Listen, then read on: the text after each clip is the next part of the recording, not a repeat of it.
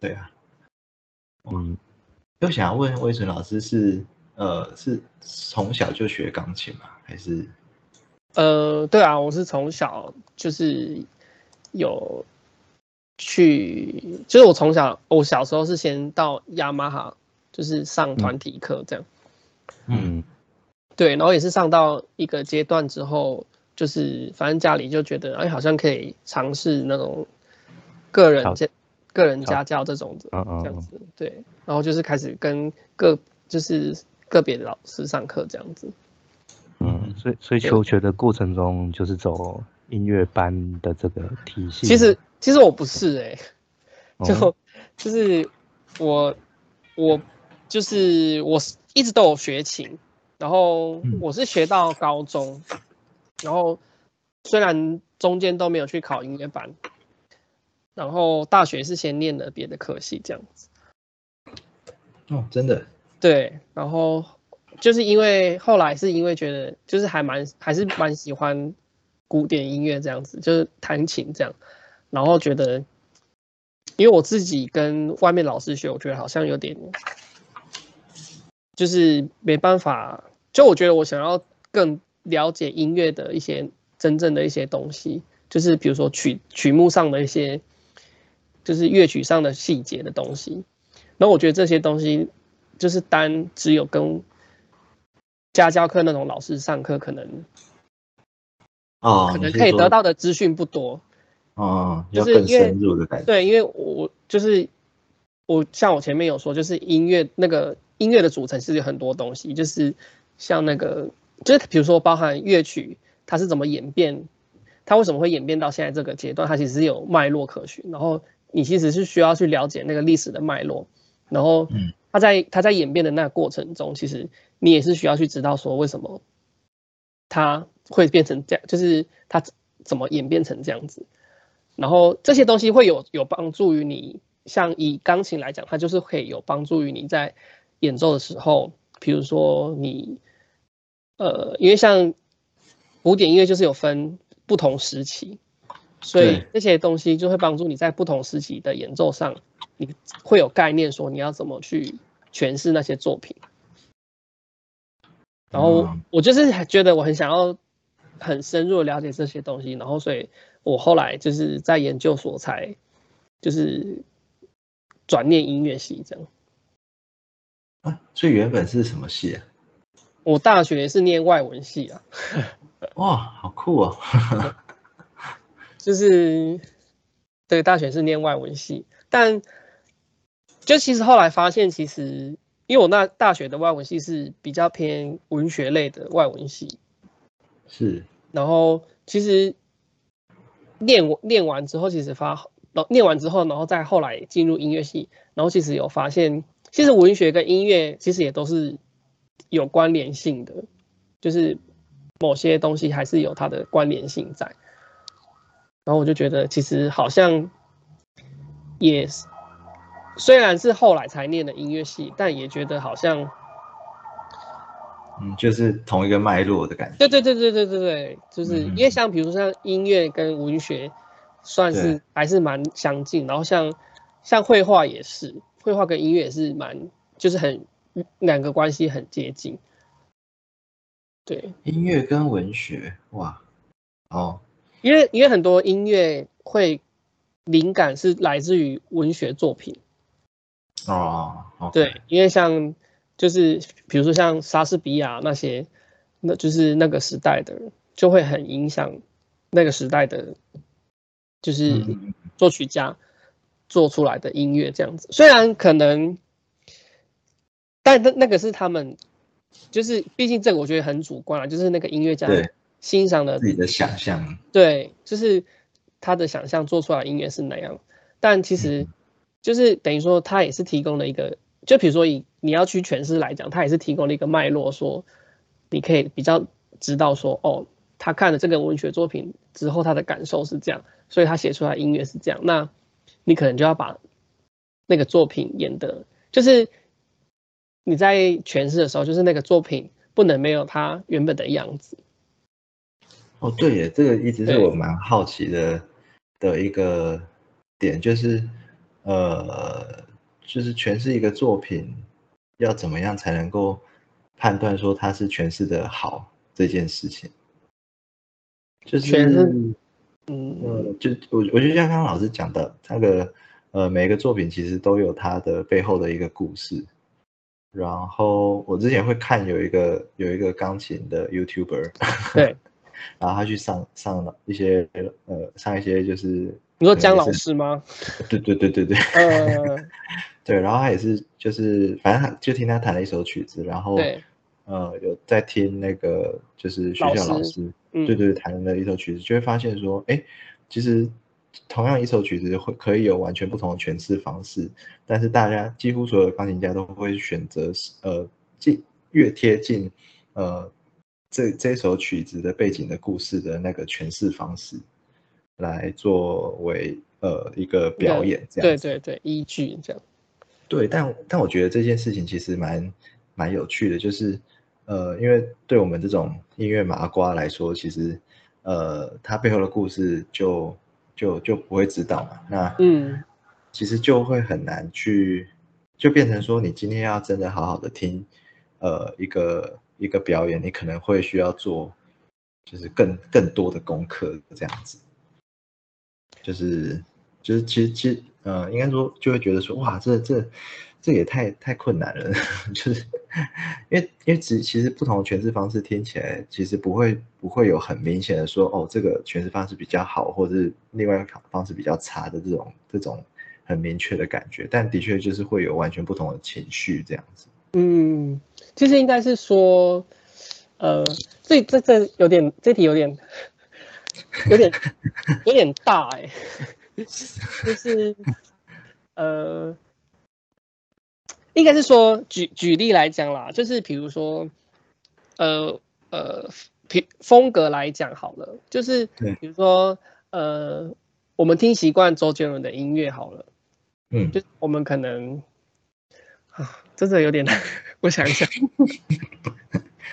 就是就是比如说我们有听周杰伦的音乐跟林俊杰的音乐好了，然后就是两个两个风格蛮不同的嘛，但是两个也都是很代表性的作品。然后比如说我我我在诠释林周杰伦的作品的时候，嗯，呃。就是如果是以古典的观点来讲的话，就是我诠释周杰伦的作品的话，我会还是希望我可以，就是我必须诠释的跟他比较像，就是我可能还要就是比如说他有一些他是 RMB 吗？还是什么的，就是或者说他他他惯用的一些手法，我必须还是跟他很接近，但是我可以加了自己的，我可以在一些地方加了一些自己的特色进去。对，对，那但是我不能把他的歌唱的像林俊杰的歌，哦对，这个就是我觉得很很很困难但是这是。在这是在古典时期，就是古典音乐其实通常都是比较是这样子，对，对，就是你你其实不太能把这个人的作品弹成那个人的作品，因为如果是如果是时期时代很不一样的话，其实这样会就是人家会觉得你对曲子的了解不够深。嗯嗯嗯嗯嗯然后其实会这样会有这样子的的全的的风格的问题，应该是因为就是古典音乐它是它就是从它发展的脉络追溯起来，它其实在演变的过程中，就是有很多经历了很多转变啦。嗯，然后这些转变其实包含了很多，就是就是它可能包含有宗教音乐的介入啊，或者是乐器上的，比如说以钢琴音乐来讲好了，因为钢琴它在比较早之前就是可能是大键琴，然后在就是有什么呃，就是或是比较，就比如说大键琴之后，然后大键琴之后可能就是变成是莫扎特、贝多芬那时候的钢琴。那时候的钢琴可能那时候的钢琴跟现在的钢琴构造完全也不一样，然后能能达到的一些钢琴上的技巧也不一样，所以他们有他们那个时代的的作品呈现出来要有的样子，所以我们可能就是，当然我们没有，我们不知道那时候到底是怎么样，但我们只能从文献上去了解，然后尽量想要达到那个样子，这样子。嗯，我大概就是要去表现出那个历史的厚度的感觉。对对对对对对对对。嗯嗯嗯嗯，原来是这样，因为我原本就一直有一个很呃很好奇的事情是。就是到底超强的钢琴家是哦，你有 对，就是要怎么样去判断呃一个钢琴家真的超强？但现在听起来好像是呃一个高超强的高钢琴家，除了很会演奏之外，他也要有足够的嗯，但是嗯，应该说应该是说 我我我这题我这题也有我也有想了一下，就是。对，嗯，应该是说，我我自己也是近期的想感感想啦。我觉得其实能够站在舞台上，虽然这样也很那个，很有点 有点，就我我觉得能够站在舞台上，然后完成一场音乐会的音乐家，我觉得都很不容易。是，因为其实呃要。准备一场音乐会，其实背后需要太多事情需要去，就是如果你只是单纯的作为一个音乐家，你要准备好你这一个小时的曲目，其实就就是所要下的功夫就蛮多的，因为你除了除了需要练琴之外，然后因为你呃演奏音乐其实不是只有练习而已，就是你练习，你还是需要。呃，很多自我审视的部分啊，什么的，然后你才能把它，就是你才能确定你弹出来的东西是你要传达出来的音乐这样子。嗯嗯嗯嗯，对。然后，当然现在，当然在业界很多很有名的钢琴家，他们可能就是，就是他们真的可能就是一天，哎，他们的职业就是必须做这些事情，所以他们可能其他生活上有些其他琐事会有人帮他处理，所以他没有办法更专心的在演奏上。但我比如说以台湾的音乐家来讲好了，我觉得大部分的在线上还能演奏的音乐家，我觉得他们同时间其实还有很多其他事情要要做要进行，然后还能开音乐会，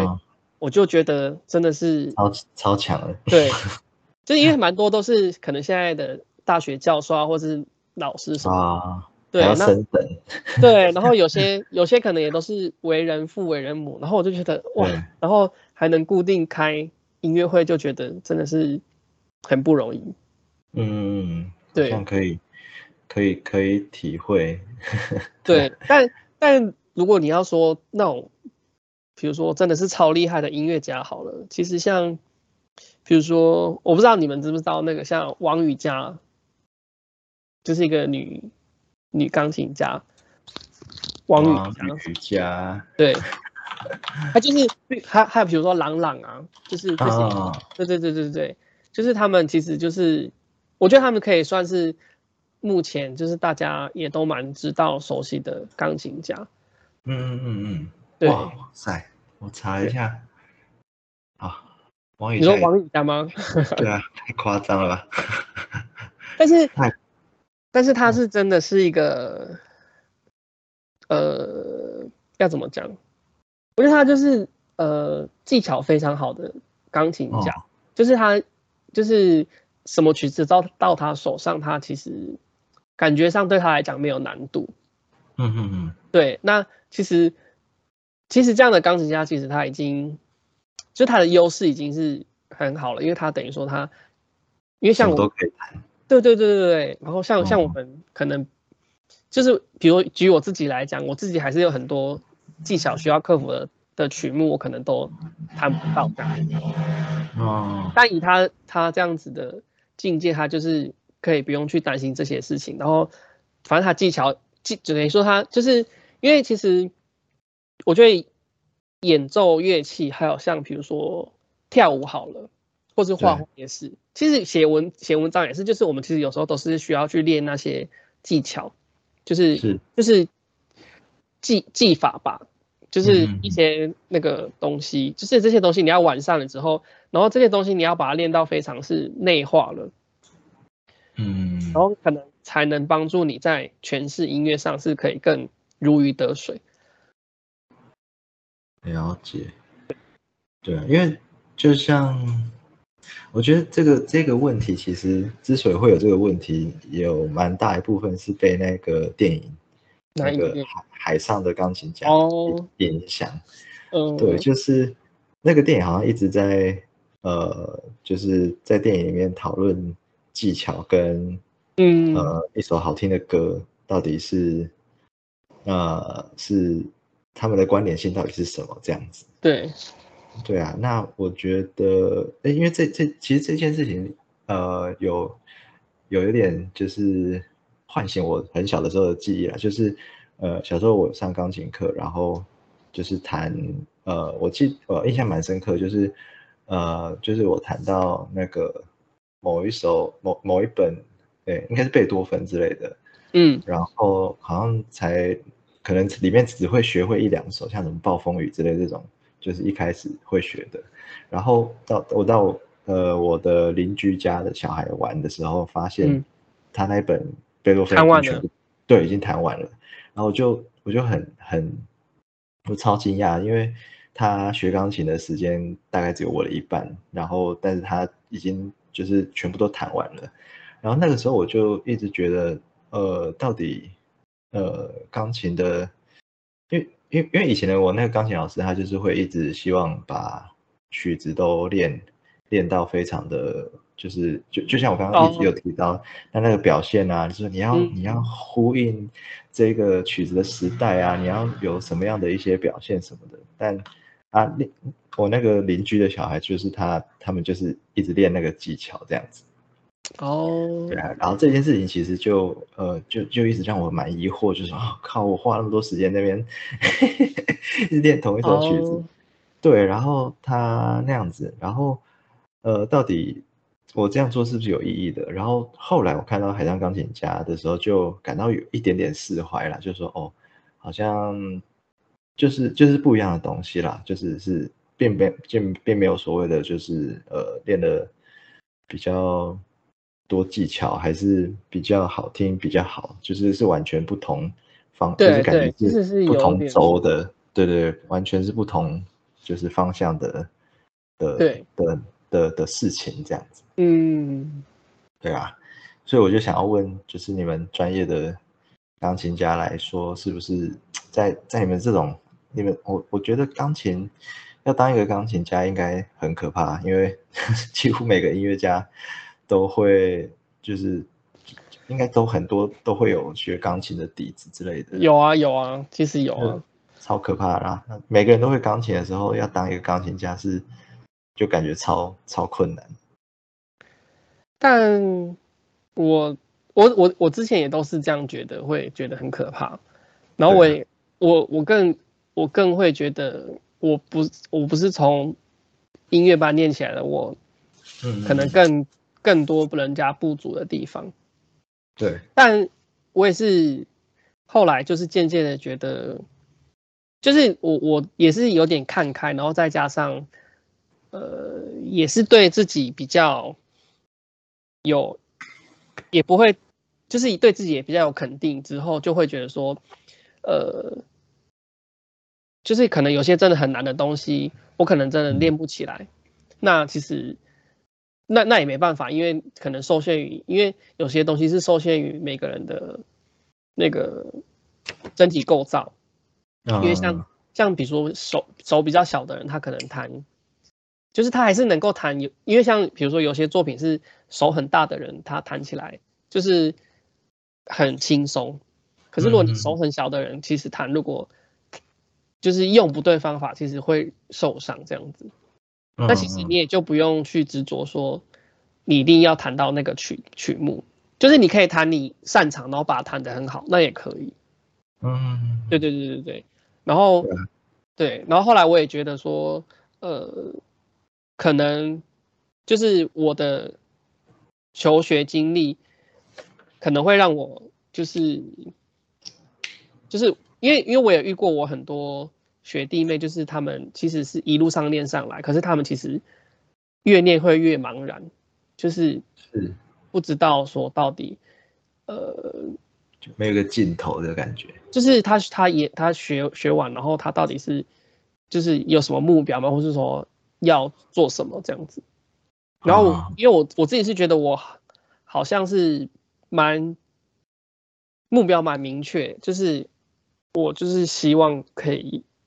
演奏音乐这样子。那可能我就是